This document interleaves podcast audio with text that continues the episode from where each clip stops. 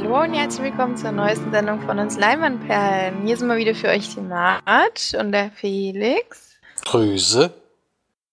Und der Flori wird wieder wie gewohnt demnächst dann dazustoßen. Denn wir haben immer noch keinen anderen Termin gefunden, um aufzunehmen als diesen. Aber das kriegen wir schon hin, glaube ich. Wird schon. Irgendwann sind wir vielleicht von Anfang an mal wieder alle drei da. Das wollen wir mal hoffen. Geht ja schon lang genug jetzt. Ja, aber gar nicht. ist auch gut. Dann wollen wir mal wie gewohnt anfangen, denn Felix war mal wieder seit langem in der Sneak und er brennt schon darauf, uns davon zu erzählen. Und dann wollen wir ihn mal nicht aufhalten und dann fangen wir mal an. Ja, ich hatte Brenne, weiß nicht, ob ich da drauf brenne, aber ich hatte den Film Ronnie und Clyde in der Sneak, ein Film, der jetzt nächste Woche am 10.10. .10. in den Kinos anlaufen wird. Und der Film, also ist ein deutscher Film in dem Fall von Erkan AK, kenne ich jetzt, kannte ich jetzt vorher noch nicht, aber es gibt wohl eine Überschneidung mit zum Beispiel, was man in letzter Zeit gesehen hat, Schneeflöckchen, was ja inzwischen bei Prime zum Beispiel zu sehen ist und was ja wirklich so ein abgedrehter Mafia-Film ist oder so in der Richtung. Ich habe ihn selber noch nicht gesehen, aber der wird auf jeden Fall auch immer so besprochen. Entweder findest du ihn extrem gut oder extrem schlecht. Und hier geht es um zwei beste Freunde, die versuchen in Hamburg auf dem Kiez ein Späti zu öffnen, was ziemlich schlecht läuft, weil sie haben irgendwie nur eine Biersorte äh, und ähm, also sie bieten zwar Döner an, aber wenn jemand bei ihnen Döner bestellt, dann gehen sie dem Dönermann über die Straße und holen da den Döner und geben den weiter. Der kostet aber dann genauso viel wie bei dem Dönermann, also verdienen sie da eigentlich nichts. Und der andere macht äh, dieses Hütchenspiel mit drei Bechern und einer Kugel. Allerdings haben die drei Becher drei verschiedene Farben. Das heißt, jeder gewinnt dieses Hütchenspiel, wenn man ja eh weiß, nach welchem Becher er es getan hat. Und so beginnt erstmal dieser Film. Man denkt erstmal, was, was erwartet hier eigentlich ein? Also die sind ja, also die intelligentesten Menschen sind es nicht. Und es kommt aber dann am späten Abend eine äußerst attraktive Dame in den Kiosk und der Ronnie verknallt sich eigentlich sofort in sie und umgarnt sie so ein bisschen. Und das kann er komischerweise ganz gut. Denn das beeindruckt die Frau, obwohl die eine schon gehobenere Klasse ist, sage ich jetzt mal. Und ja, es klappt sogar dazu, äh, sogar, dass sie die beiden zu ihrer Geburtstagsfeier einlädt, die wohl an dem Abend in einem sehr angesagten Club in Hamburg ist.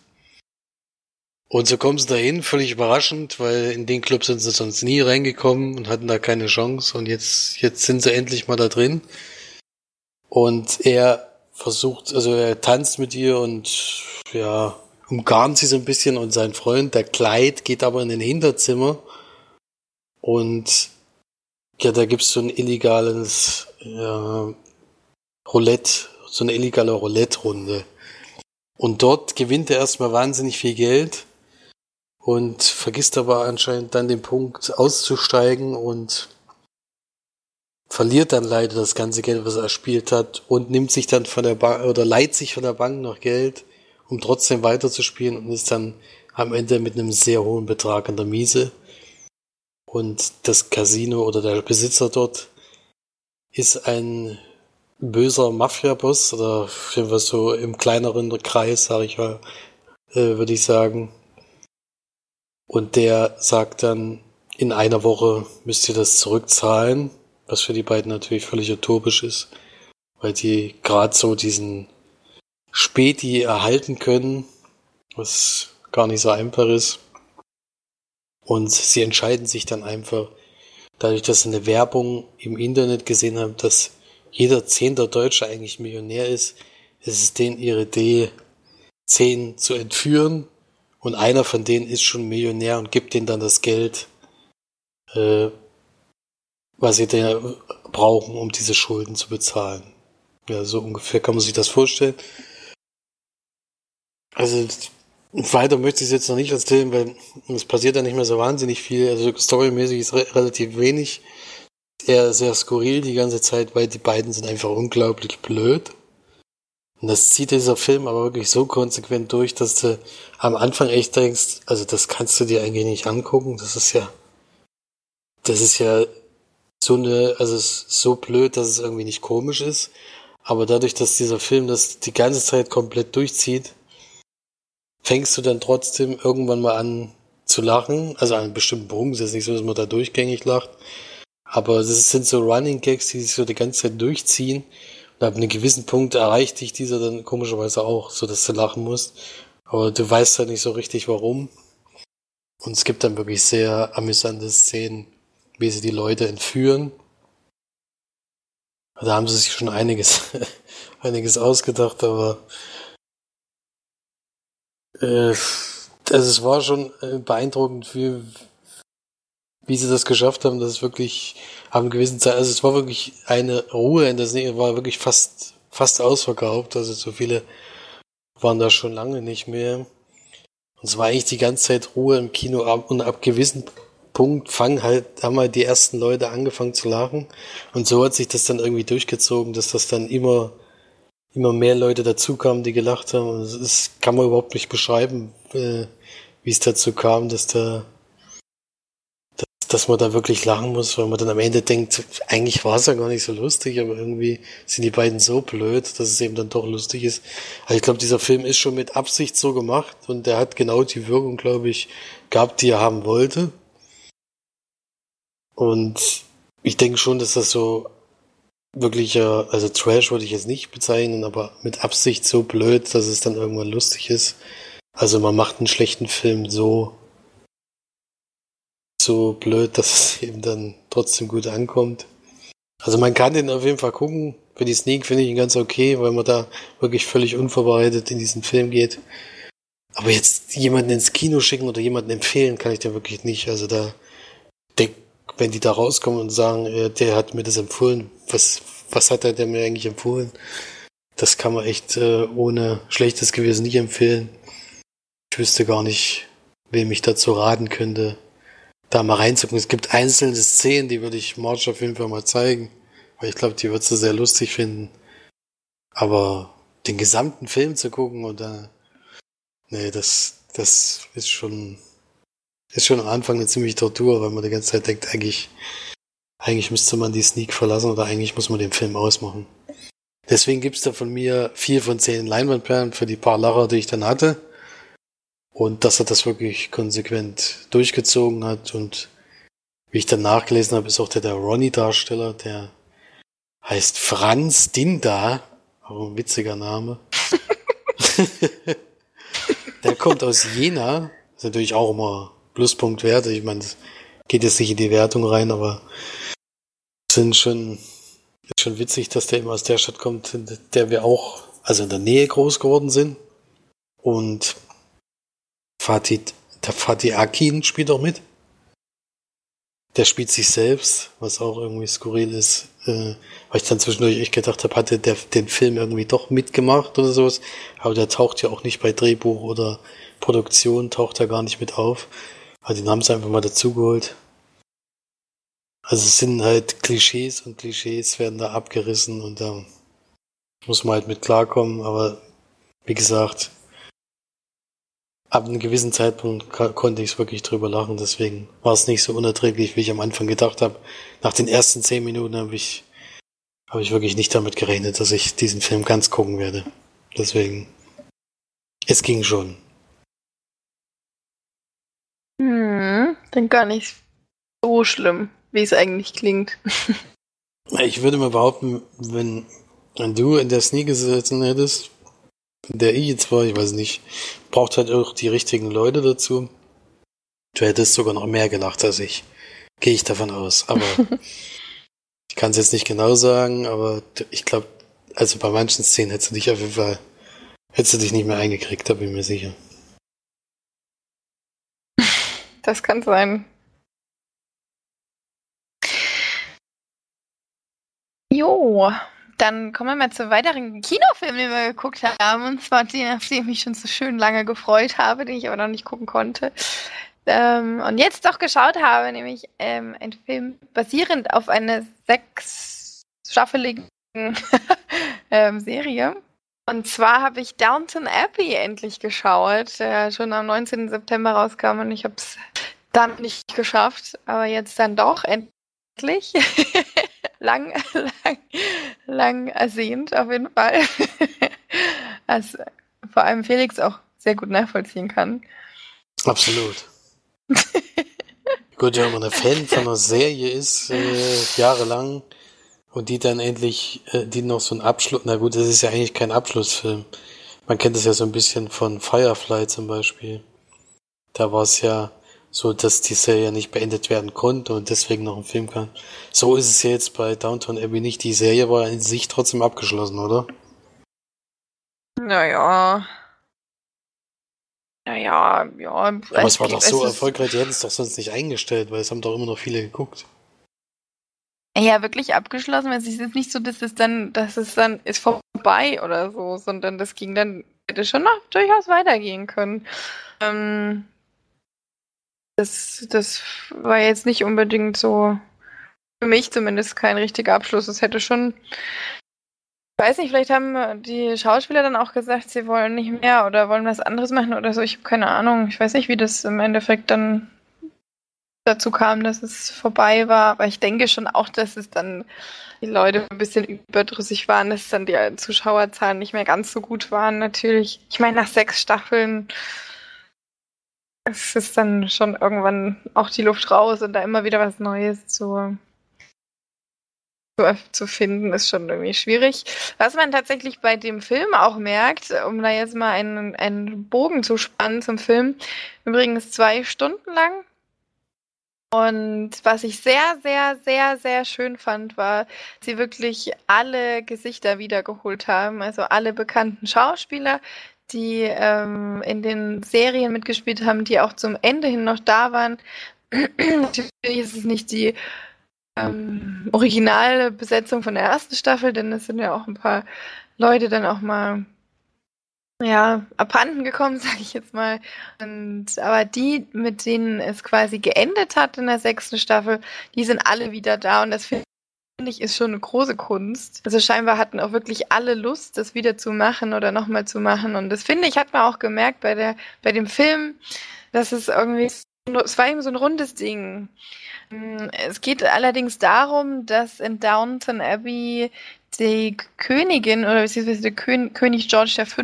und äh, Königin Mary eine Nacht zu Besuch kommen und äh, auf das Anwesen und ach so, ich jetzt die Grundgeschichte noch erzählen von Downton Abbey? Oder ist das ich glaube, das äh, sprengt den Rahmen.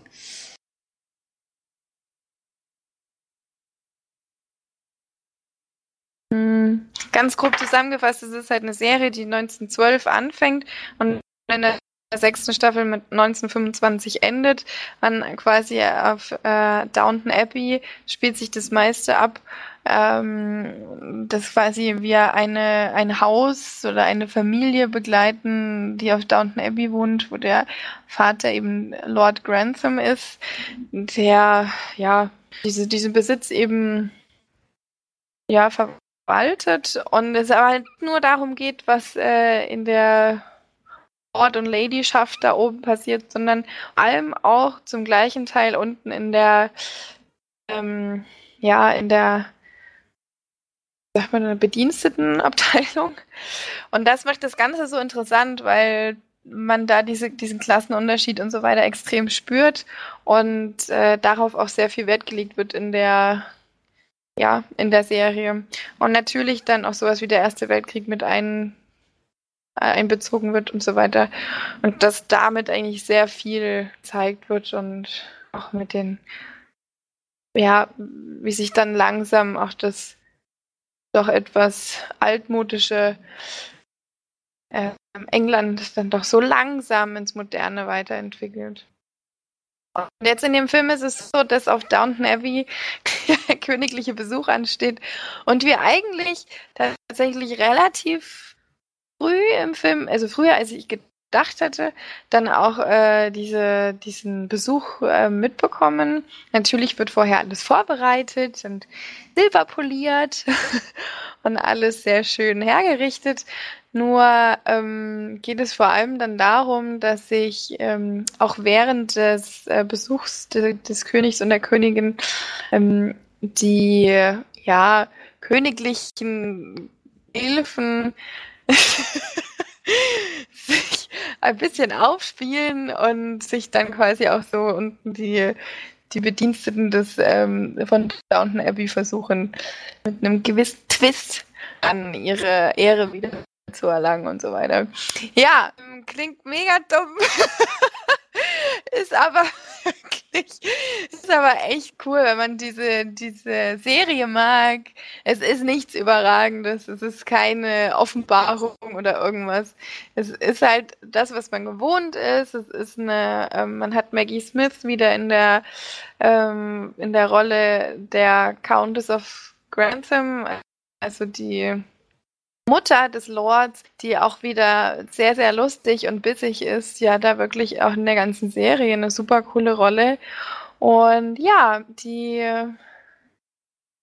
ist eben, wenn man das eben für jemanden, der diese Serie mag, und verfolgt hat. Und ansonsten ist das kein Film für Felix oder Florian. Das ist schon klar und auch nicht für den Durchschnittsmann. Aber es gibt eine große Fanbase und ich glaube, der Film wird auch ganz gut ankommen.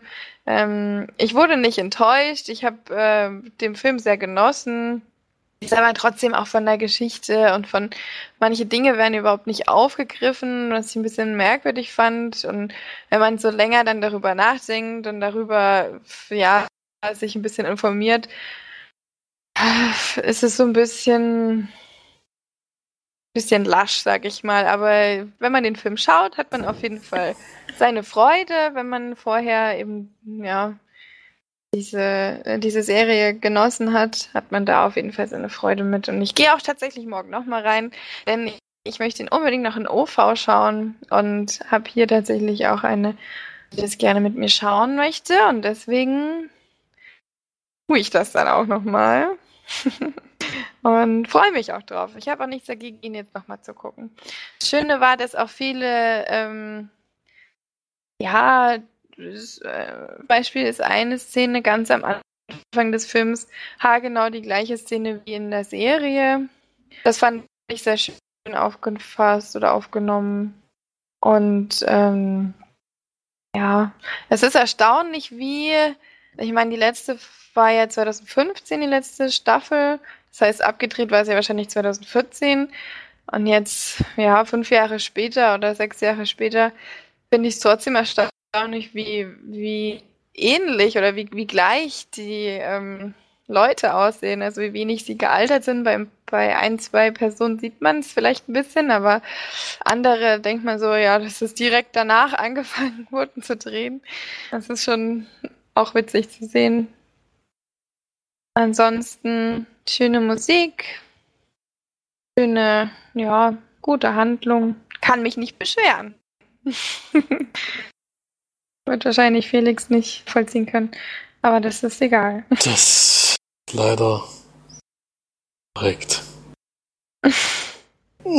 ja, aber ich glaube, das ist mit allen Sachen so, die man halt über längeren Zeitraum äh, gerne gesehen hat und es kommt dann nochmal wieder. Gut, das klappt halt nicht jedes Mal.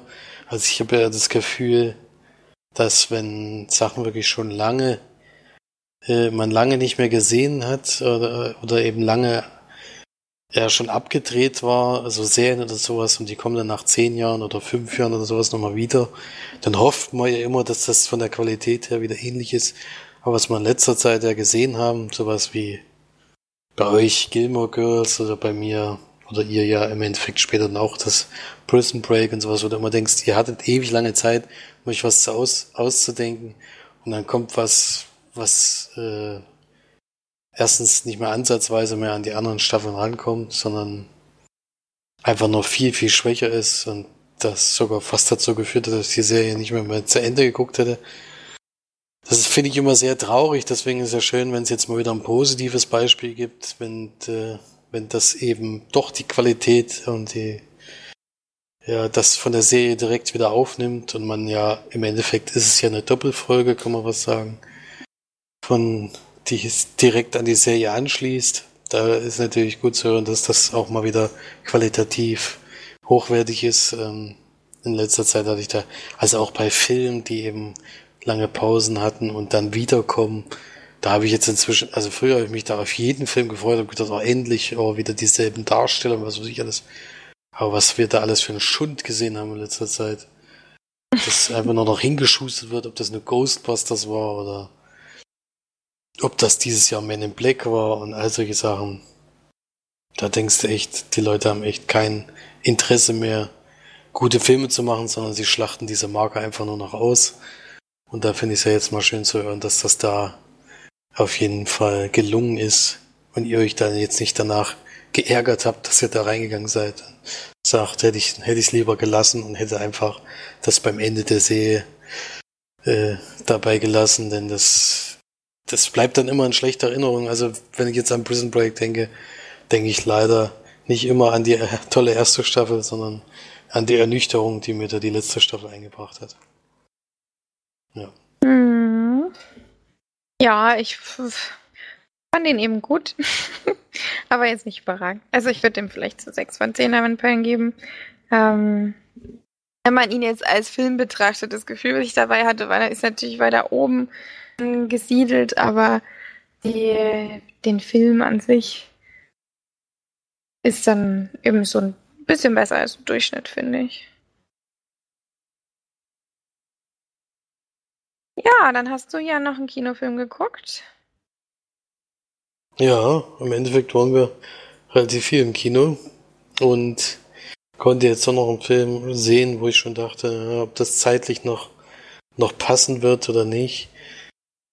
Äh, ich hatte mich beim letzten Mal dann für Rambo entschieden, aber habe jetzt im Nachhinein doch beide Filme gesehen, denn damals stand der Ad Astra oder Ed Astra auch zur Auswahl und den habe ich jetzt nachgeholt.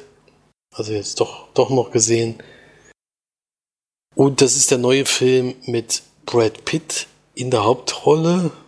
Und wir springen in die Zukunft, allerdings gar nicht so weit. Es steht jetzt keine Jahreszahl dabei, sondern es gibt einfach einen Text am Anfang, wo da steht, ja, das Jahr, äh, wir, wir befinden uns in der nahen Zukunft. Man kann sich das so vorstellen, äh, der Mond und der Mars ist schon besiedelt worden von den Menschen.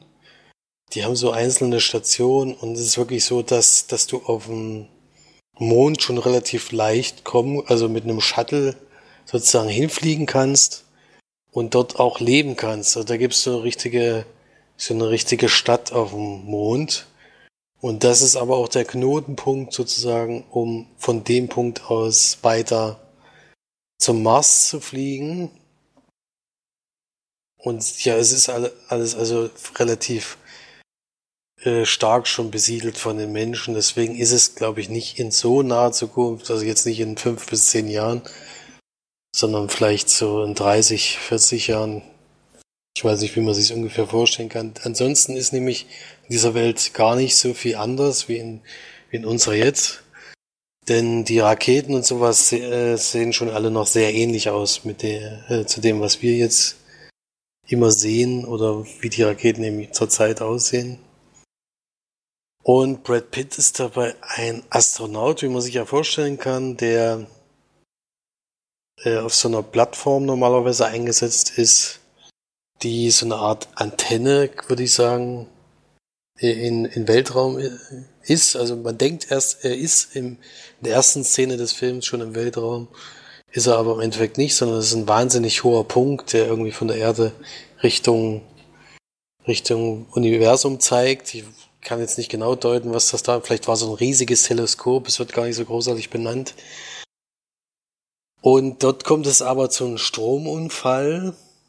Das äh, und im ersten Moment weiß eben keiner, äh, was das auslöst. Es ist nur so, dass sehr, sehr viele Menschen in dieser Station das nicht überleben. Er ist an, in dem Moment allerdings draußen zu einem äh, und repariert, repariert außen was und er wird halt von dieser Station weg, also fast gesprengt, kann man sagen. Und kommt ein extremes Straucheln, schafft es aber sich dann abzufangen und tatsächlich dann noch mit einem Fallschirm äh, zu landen und ist einer der wenigen, der diesen Unfall überlebt. Und da war dann klar, gut, das ist nicht im Weltall, weil das, der hat einfach nur einen Raumanzug an und fällt nach unten. Hab ich schon erst gedacht, jetzt sagen die mir aber nicht, dass der vom Weltraum auf die Erde gefallen ist. Nee, so ist es nicht. Es war einfach nur wahnsinnig weit oben. Und er ist dann nur kurze Zeit zu Hause, denn er wird dann schnell zu einem Einsatz gerufen und das ist was Besonderes für ihn, denn äh, es gibt wohl ein Signal von einem Raumschiff, was vor 16 Jahren zum Neptun gereist ist und überprüfen sollte, ob es äh, außerirdisches Leben irgendwo gibt. Also es sollte gar nicht nur bis zum Neptun gehen, sondern sollte eigentlich noch weiter hinaus. Das ist dann jetzt schon der weiteste Punkt, der bis jetzt von den Menschen bereist werden konnte. Und dadurch, dass dieses, die so ein Signal abgefangen haben, denken sie, dass der, der Chef, also der Kapitän des Ganzen war sein Vater. Und sie denken, er könnte es tatsächlich überlebt haben, obwohl eben seit 16 Jahren von diesem Raumschiff nichts zu hören war. Und da wird er eben zum Mars geschickt, deswegen auch diese Sprünge, erstmal zum Mond, dann zum Mars. Und von dort aus soll er ein Signal an seinen Vater senden, weil er kriegt, sie kriegen irgendwie keine Antwort von ihm und sie denken halt, er, äh, das, er könnte auf die, den Ruf des Sohnes reagieren, weil auf sonst eben gar nichts mehr reagiert. Und deswegen soll er dahin fliegen, ganz heimliche Mission, darf ja keiner wissen. Und da stellt sich dann eben heraus, dass da einiges nicht gestimmt hat von dem, was da gesagt wurde. Und dem geht er dann auch so ein bisschen nach und versucht natürlich dann mit seinem Vater Kontakt aufzunehmen, zu dem er auch ein schwieriges Verhältnis hat. Ja. Denke, so kann man es gut zusammenfassen. Mehr möchte ich noch gar nicht sagen, was passiert nicht so wahnsinnig viel. Also es ist nicht so, dass, dass da eine Story jetzt kommt, die am Ende einen Twist hat, den keiner vorhergesehen hat, sondern man, man kann sich schon so ungefähr vorstellen. Das Einzige, was wirklich eben spannend ist, äh, ist eben der Weg bis dahin. Denn sie haben sich da ein paar Sachen einfallen lassen, um das Ganze ein bisschen spannender zu machen. Äh, weiß nicht, ob es unbedingt gebraucht hat, ob es nicht einfach hätte so eine Reise sein können wie mit Robert Redford damals auf dem Wasser. Mit einem Boot, wo er im Endeffekt ein einziges Wort gesagt hat. Jetzt fällt mir der Titel gar nicht ein. Wie hieß der nochmal? Ähm. Das letzte Mal, wo du es gesagt hast, wusste ich es noch. mm. Ja, vielleicht kann ich es auch später nochmal nachgucken, aber ich glaube, jeder weiß, welcher Film gemeint ist, wenn ich sage, da wird nur ein Wort gesprochen. So ähnlich. Der, der hieß All is Lost. All, all is Lost, lost ja. Genau, All is Lost. Und so ungefähr hatte ich es mir hier eigentlich auch vorgestellt, weil er dann doch öfters eben alleine unterwegs ist. Und bei ihm ist aber so, dass relativ viel aus dem Off erzählt wird, was mich immer so ein bisschen stört, weil eigentlich die Bilder erzählen mir schon, was er denkt. Also es wird im Endeffekt über Szenen drüber gesprochen, die mir eigentlich zeigen, was gerade passiert. Also ich hätte jetzt nicht unbedingt gebraucht, dass da jetzt eher nochmal auf, auf mir genaueres erzählt, sondern es hat äh, die, die Bilder hätten völlig ausgereicht, was ich immer ein bisschen schade finde, dass eben anscheinend den Leuten nicht zugetraut wird, dass man das auch ohne Erzählung verstehen kann. Und sie haben halt auch zwei, ich, ich würde mal sagen, Action-Szenen eingebaut, die irgendwie dich so ein bisschen aus diesem Film rausreißen. Weil es ist dann schon eher so eine, so eine Reise, so eine melancholische Reise, wo auch zu sich, zu sich selber wieder ein bisschen mehr findet. Und da passen diese, also ich möchte jetzt gar nicht sagen, was das jetzt gewesen ist. Man sieht eins schon relativ deutlich im Trailer, also auf dem Mond kommt es da zu einer Action-Szene, aber die ist schon komisch, obwohl die trotzdem sehr, sehr gut gemacht ist. Also die sieht wirklich toll aus. Also die lohnt sich auf jeden Fall, aber dann auf der späteren Reise kommt es dann noch zu was, wo du, wo du echt denkst, äh, das ist jetzt ein bisschen sehr weit hergeholt, dass das jetzt auch noch passiert, aber gut. Wollten sie irgendwie so ein paar andere Filme noch ein bisschen mit unterbringen, habe ich das Gefühl. Aber das sind nur so kleinere Negativpunkte. Also das hätte ich nicht unbedingt gebraucht. Hat den Film auch unnötig verlängert. Hätte ruhig kürzer gehen können. Aber ansonsten ist das schon optisch wirklich immer wieder erstaunlich, wie, wie toll diese, diese Weltraumfilme aussehen. Diese, auch in diesen Raumschiffen, wie die sich alle bewegen und wie das, wie echt sich das Ganze anfühlt die ganze Zeit. Das ist, ist einfach toll anzusehen. Also den Film würde ich also wenn man den gucken will, sollte man ihn auf jeden Fall im Kino sehen. Also das wäre wäre sonst wirklich. Also zu Hause am Fernseher kann das überhaupt nicht wirken, was man da gesehen hat. Ich glaube, da ist er schwächer. Im Kino ist es ist auf jeden Fall sehr sehenswert, finde ich. Brad Pitt finde ich eh nach, nach Once, Once, also nach Quentin Tarantino Film, ist für, für Once Up in a Time. in Hollywood. In Hollywood, ja, der, dieser Titel bereitet mir schon immer Schwierigkeiten. Äh, da fand ich ihn ja schon toll, weil er da ja schon längere Zeit nicht zu sehen war. Aber jetzt hier hat er auch wieder gezeigt, dass er ist wirklich ein Schauspieler, dem man gerne zuguckt. Und er muss ja hauptsächlich alles alleine tragen und deswegen, wenn, das hat er auf jeden Fall geschafft. Und den kann man gucken. Also Florian, für Florian äh, ist es auf jeden Fall was, denke ich. Bei March bin ich mir nicht ganz sicher. Weil sein, es, es ist ja keine richtige Science Fiction. Es ist ja nicht so, dass da irgendwie irgendwelche anderen Wesen damit rumfliegen oder dass da äh, Hoverboards oder sowas gibt, sondern es ist schon noch so, dass es nachvollziehbar ist, diese Zukunft. nicht so wie Blade Runner zum Beispiel oder Weiß nicht, welche Zukunftsfilme magst du noch? Nicht alle. Gut. Äh, es ist also nach, ich sage jetzt mal, es ist eine nachvollziehbare Zukunft, deswegen denke ich, wird, wäre das für dich kein Störfaktor. Ja. Und ja, gibt da sechs von zehn Leinwandperlen, kann man ganz gut angucken. Ein paar Kritikpunkte gibt's dann eben doch. Unnötige Szenen auf jeden Fall und die Off-Stimme hätten sie gerne weglassen können, das hätte mir besser gefallen. Ansonsten kann man den gut gucken.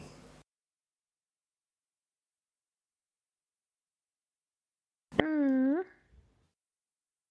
Naja, ich glaube fast, ich, also ich hätte ihn schon ganz gerne vielleicht geguckt, aber ich glaube fast nicht, dass ich ihn doch noch anschaue, aber man weiß ja nie. Vielleicht wird's ja doch noch was. Wenn dann halt schon im Kino. Ja, weil er sich ja schon gerade so reingeschlichen hat, haben wir ja schon gehört, dass wir einen Zugang haben in unserem Podcast. Und Flori hat es geschafft. Ja, schön. Er ist da. ich musste ja, ich musste ja reingrätschen. Der kann ich war ja gerade dabei zu googeln, Mann. Hast du denn einen Film im Kino geguckt? Weil dann hätte man nämlich Kinofilme schon abgehakt. Achso, ich habe ja eine Sneak von gestern. Und aber zuerst kann ich ja ganz kurz auf die Kult Sneak, die bei uns einmal im Monat jetzt läuft, eingehen.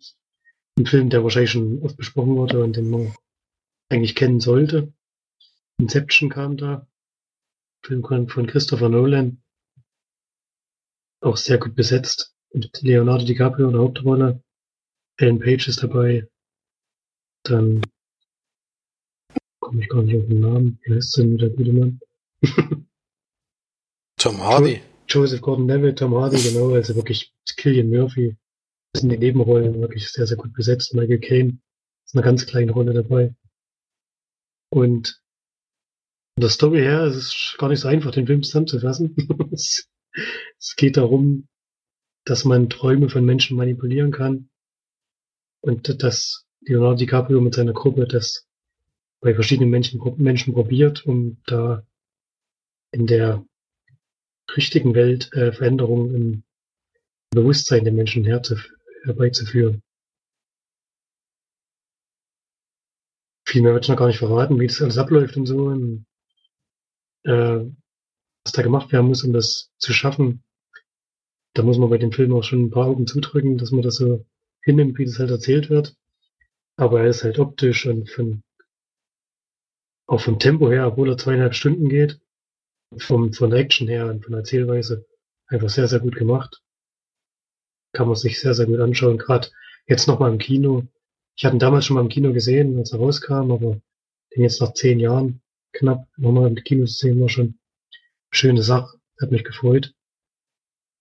Und den kann man einfach sehr, sehr gut angucken. Gibt dem 8,5 von 10 Leinwandperlen. Damals hatte ich, glaube ich, 9 gegeben. Und fände es aber schön, wenn der Coolsten jetzt in näherer Zukunft vielleicht ein bisschen ältere Filme kommen werden. Wir hatten jetzt in Glorious Bastards und Inception, die halt schon aus den 2000ern sind auf jeden Fall. Ich hätte gerne mal ein paar Filme so aus den 70ern oder so, die ich auch selber noch gar nicht kenne. Da hätte ich schon auch mal Lust drauf. Oder meine, meinetwegen auch die 50er. Hätte ich auch nichts dagegen. Also wenn mal was Älteres kommen würde, würde, würde ich mir auf jeden Fall auch freuen, was man noch gar nicht gesehen hat. Hatte ich bisher noch nicht bei der Kunstmühle. Ihr habt ihn Mhm. auch alle, ihr habt ihn auch alle gesehen, gell? Ja. Mhm. Tatsächlich nur ein einziges Mal bisher. Ja. Aber glaube ich alles zusammen im Kino, wenn ich es nicht weiß. Das kann Weiß durchaus nicht. möglich sein. Glaube ich nicht. Egal. ich glaube glaub sogar Vater war mit, wenn ich es nicht weiß. ähm, und gestern das nie kam The Informer. Ein Film von, jetzt muss ich schnell spicken.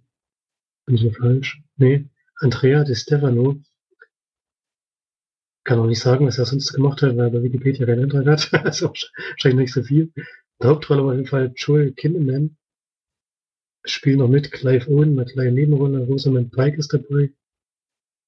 Ja, also die bekanntesten Gesichter, sag ich mal.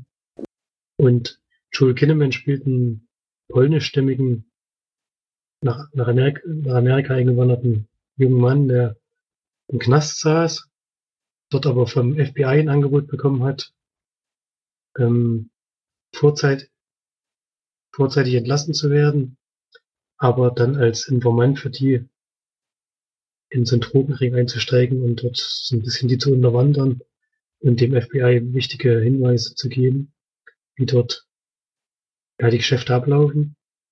Und es ist auch schon relativ weit fortgeschritten. Anfang der, Anfang des Films. Wir sehen also gar nicht, wie er dort eingeführt wird, sondern es ist alles schon passiert und es geht jetzt gerade dahin, dass so ein großer Drogenboss Ding festgenommen werden soll.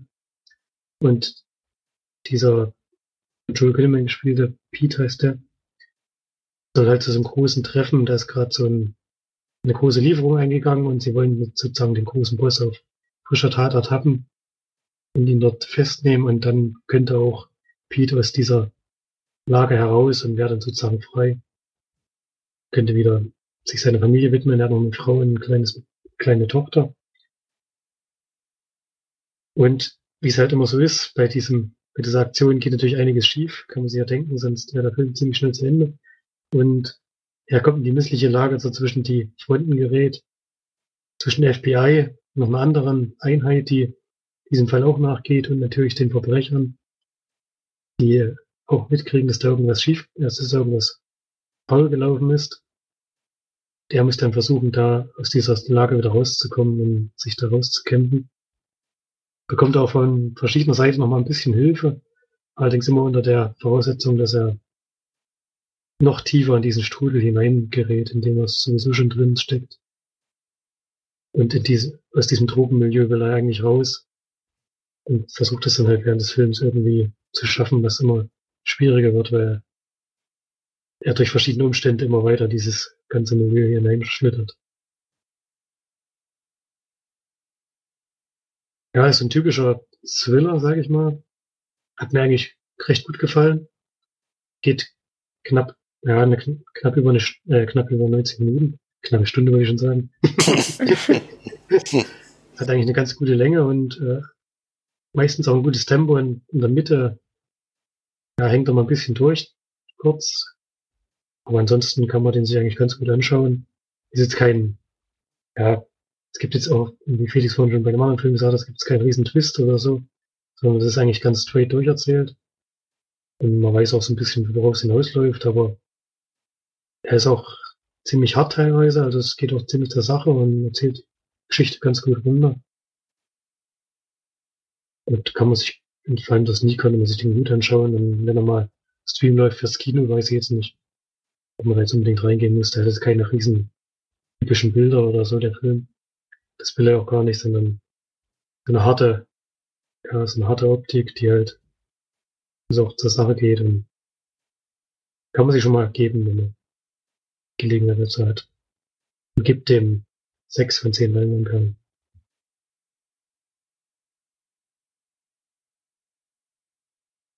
Okay. Ich kann jetzt irgendwie nicht 100% sagen, dass ich den so wirklich verstanden habe. Habe ich schlecht erklärt. Ist eigentlich ganz einfach. Nee, also Der vom muss- Verständnis muss- her war es nicht so schwer. Der muss fürs FBI arbeiten, dann ist halt so ein großes Ding, das geht schief. Und dann steht er zwischen den Stühlen. Hm.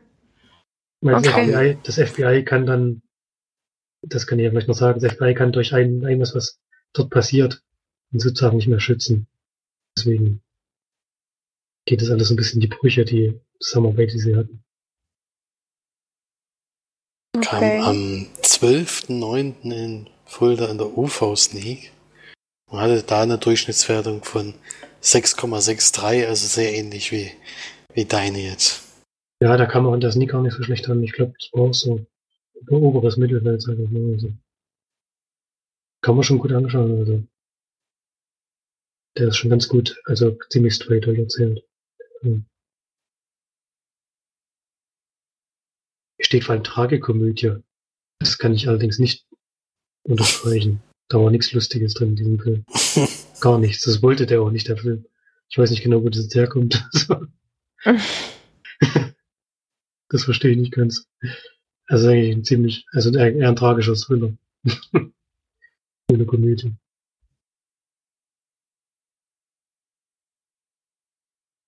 Okay. Dann kommen wir mal zu den gesehenen Filmen, würde ich sagen, oder? Oder wie sieht's aus? Jetzt hast du denn noch so geguckt, obwohl eigentlich kann ich ja jetzt erstmal weitermachen. Du hast genug geredet jetzt. Ja, ich habe auch noch einen, also könnt ihr euch erstmal austoben. Auch so mit schwierig, denn ähm, Felix hat nichts mehr. Aber ich habe noch was geguckt. Ähm, ein, tatsächlich mal wieder ein Dokumentationsfilm. Und auf Netflix von 2015, glaube ich. Seht hier gerade.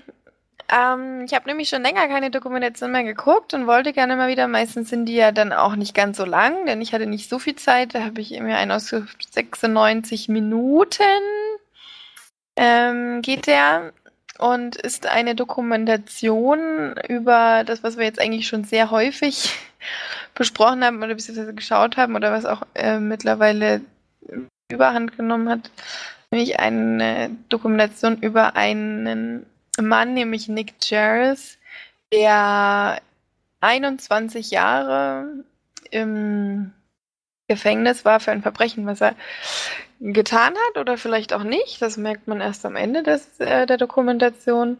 Ähm, auf jeden Fall war er im Todestrakt 21 Jahre und ja, es, diese Dokumentation zeigt quasi oder zeigt eigentlich fast ausschließlich nur ihn, wie er erzählt.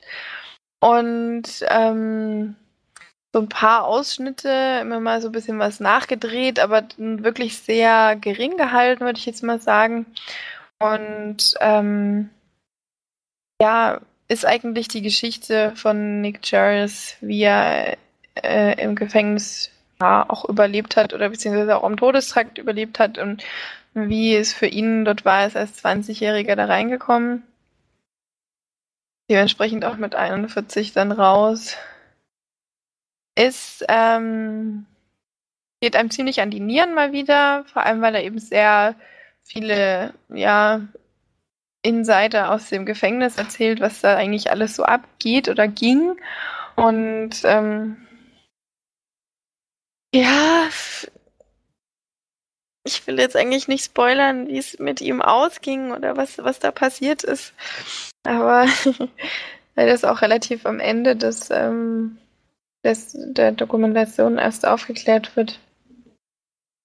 Geht einem schon ziemlich nah. Ich muss allerdings sagen, dass ich Nick Jarvis, der da ja wirklich die ganze Zeit interviewt wird, ähm, ein bisschen unnahbar fand, muss ich sagen. Weil ich finde, dass er sehr on point erzählt. Also ich glaube nicht, dass das ähm, von ihm einfach so erzählt wurde. Ich kann mir schon vorstellen, dass äh, alles, was er sagt, die Wahrheit ist. Aber ich glaube, dass er sich entweder er sich sehr gut darauf vorbereitet oder es wurde ihm viel vielleicht auch vorgeschrieben oder so weiter. Er kommt mir teilweise vor wie tatsächlich wie ein sehr guter Schauspieler, der das wirklich gut ähm, rüberbringt und gut erzählt. Aber ich finde es tatsächlich sehr, ähm, naja, es wirkt ein bisschen, ein bisschen wirklich auswendig gelernt und ein bisschen zu sehr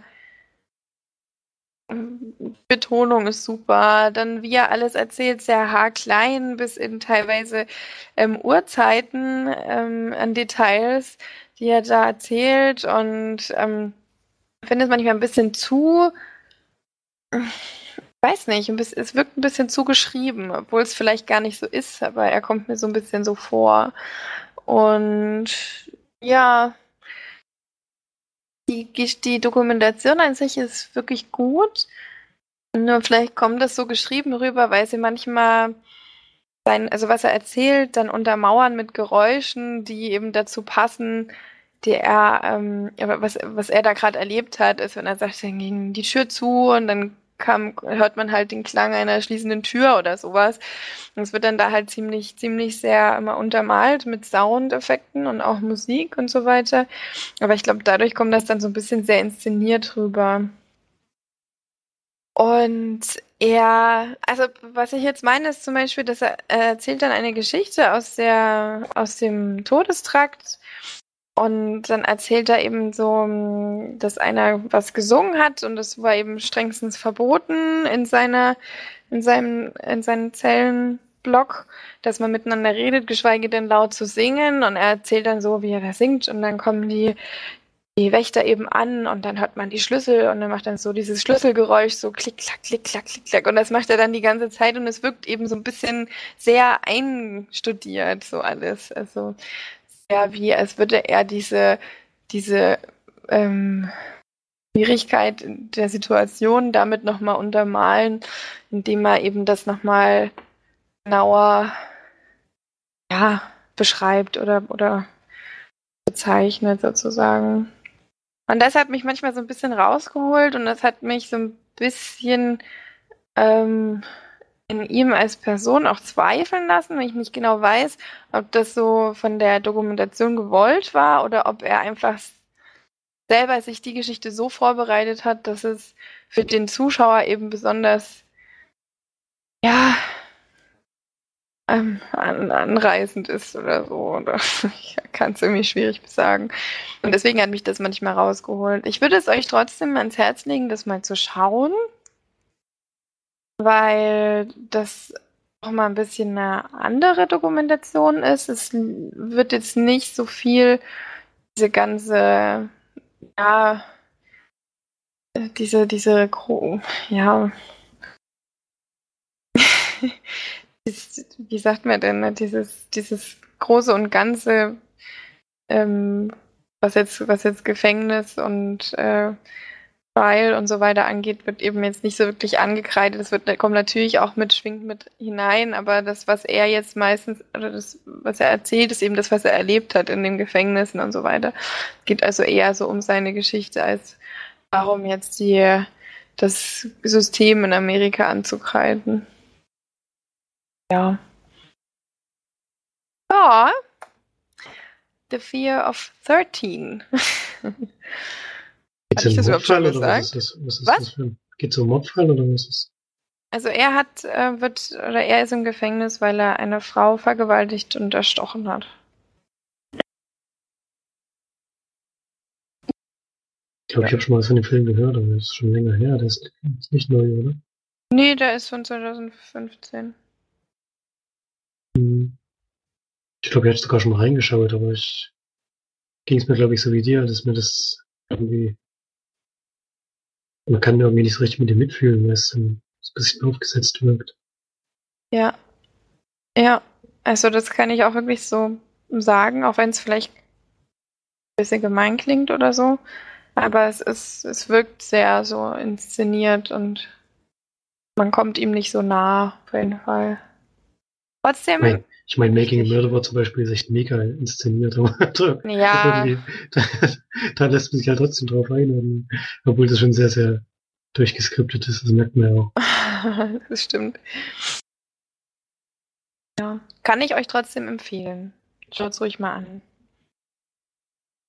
Ja, ich glaube, ähm, Dokumentation hat mir ja jetzt immer keine Bewertung gegeben.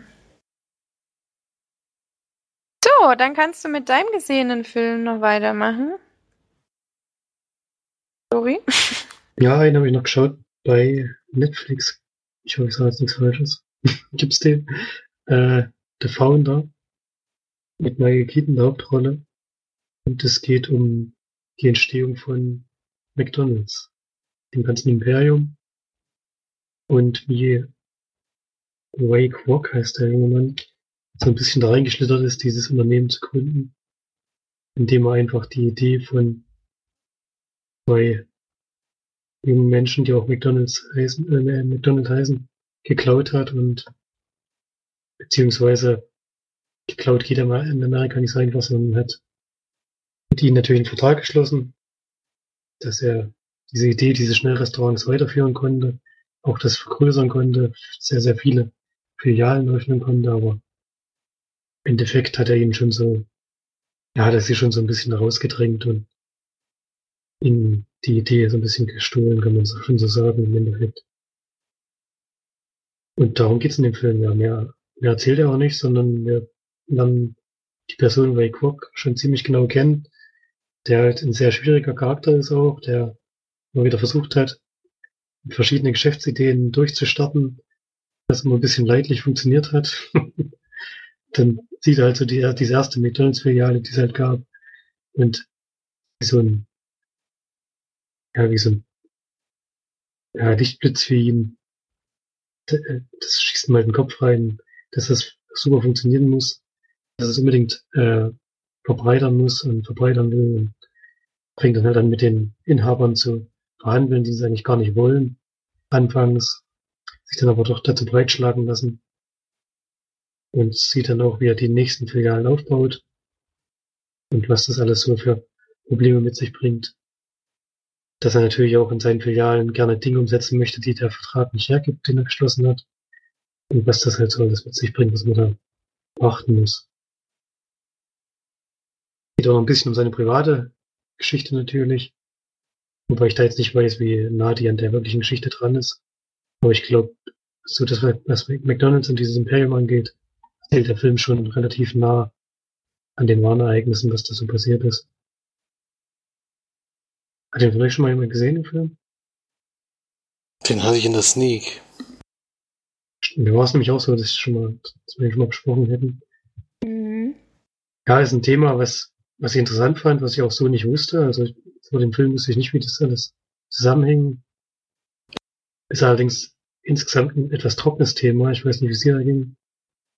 Der zieht sich schon ein bisschen. Also ist auch schwer, den wirklich spannend durchzuerzählen, weil halt in der Mitte nicht wirklich was passiert, sondern gibt halt dann verschiedene Städte, wo, wo neue Filialen eröffnet werden. Aber viel mehr passiert da erstmal nicht. Und dann hinten raus gibt's natürlich nochmal so einen kleinen Drive, weil er halt dann schon den Vertrag, der er geschlossen hat, nicht mehr akzeptiert und versucht irgendwie sich auszuwinden. Da so ein bisschen zwielichtige Sachen startet, sage ich jetzt mal. Ja, das ist ja nochmal interessant, aber in der Mitte hängt er ein bisschen durch, der Film. Das liegt aber, glaube ich, auch an dem Thema, was man einfach nicht über 90 Minuten oder so wirklich spannend durcherzählen kann. Trotzdem fand ich es, wie gesagt, interessant und habe den auch gerne gesehen. Und wird dem auch so sechs von zehn Leinwandperlen geben. Michael Keaton spielt wirklich toll. Der ist ja so ein, spielt so einen wirklich sehr schwierigen Charakter und macht das schon richtig gut, finde. Und die beiden, die McDonalds spielen, die haben mir auch gut gefallen. Die, ja, die sind halt so ein bisschen einfache Menschen, mit denen man sehr gut sympathisieren kann und die einem auch richtig leid tun in dem Film. Also, wenn es wirklich so abgelaufen ist, was ich, was ich schon sehr vermute, sehr stark vermute, dann ist es schon sehr, sehr bitter, was da passiert ist. Also, halt immer so, die Reichen nehmen es da auch noch von den Armen. und dann, darauf läuft es dann auch im Endeffekt hinaus. Mhm. Ein Film auf jeden Fall über einen schlechten Menschen. Da muss man sich halt abfinden. Ja, aber der, das ist halt auch so eine Sache. Der hat halt nie, nie im Film sagt er irgendwie was, was, ja, ich sag mal, der ist, der ist gerade heraus. Der sagt ständig immer das, was er dann noch macht. Also wenn er einen verarschen will, dann sagt es dem vorher auch und dann macht es aber trotzdem. Das ist natürlich auch eine sehr, sehr komische Herangehensweise, aber er sagt halt, ich gebe dir so und so viel Geld und dafür kann ich das und das machen. Im Endeffekt läuft es daraus hinaus, dass es auch klappt, weil wenn du viel Geld hast, natürlich hast du die Macht, das durchzusetzen. Irgendwo. Und die, er bekommt auch Hilfe und äh, ja, am Anfang ist er wirklich, weiß auch gar nicht, worauf er sich da einlässt und das Ding wächst ihm auch völlig über den Kopf. also ohne, ohne die Hilfe, die er gekriegt hat, hätte er das auch nicht hinbekommen.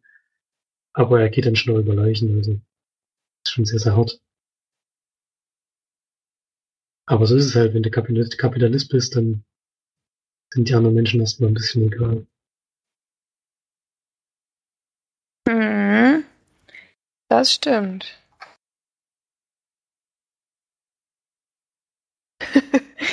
Gut, ich glaube, das waren unsere gesehenen Filme für heute. Oder kommt noch was irgendwo von irgendwem? Also mir nicht. ich bin durch. Das reicht, denke ich. Ja, aber auch hatten wir denn irgendwelche Kommentare? Nee, gab's hier so nix. Na super, dann können wir ja gleich zum Abschluss kommen.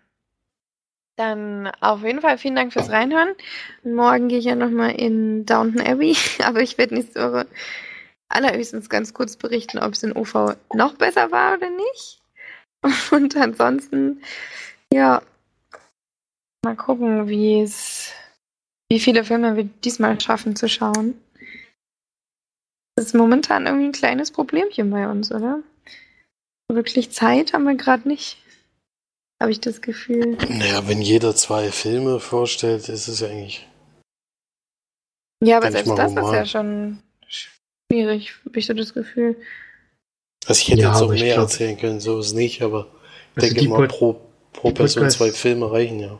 Podcasts, die ich höre, die haben maximal ein bis zwei Filme pro. Wir sind schon noch ein bisschen krasser drauf. Kinocast hat manchmal wesentlich vier oder fünf, das kommt schon mal vor, aber meistens ist es auch äh, weniger. Sneakpot zum Beispiel, die haben die reden, reden erst über einen Film oder eine Serie und dann fasern das so aus. dann reden sie über alles andere. Ja. Was aber auch interessant ist, also ich höre es immer noch gerne. Also. Das ist halt schon auch was. Komischerweise höre ich ja zum Beispiel nur Podcasts, wo Leute quatschen. Einfach so ohne wirkliches Thema. Das äh, ist irgendwie. Ja, ist auch meist interessant, weil es halt, es gibt halt eine Woche immer irgendwas, was passiert und worüber halt berichtet werden kann. Genau. Das sind immer witzige Themen.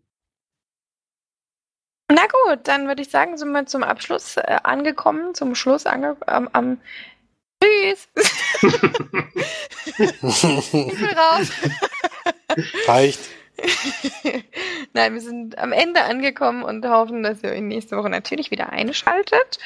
Und ansonsten habt eine schöne Woche und schaut fleißig Filme und schreibt gerne mal eine Kommi. Bis dann. Tschüss. Tschüss. Tschüss.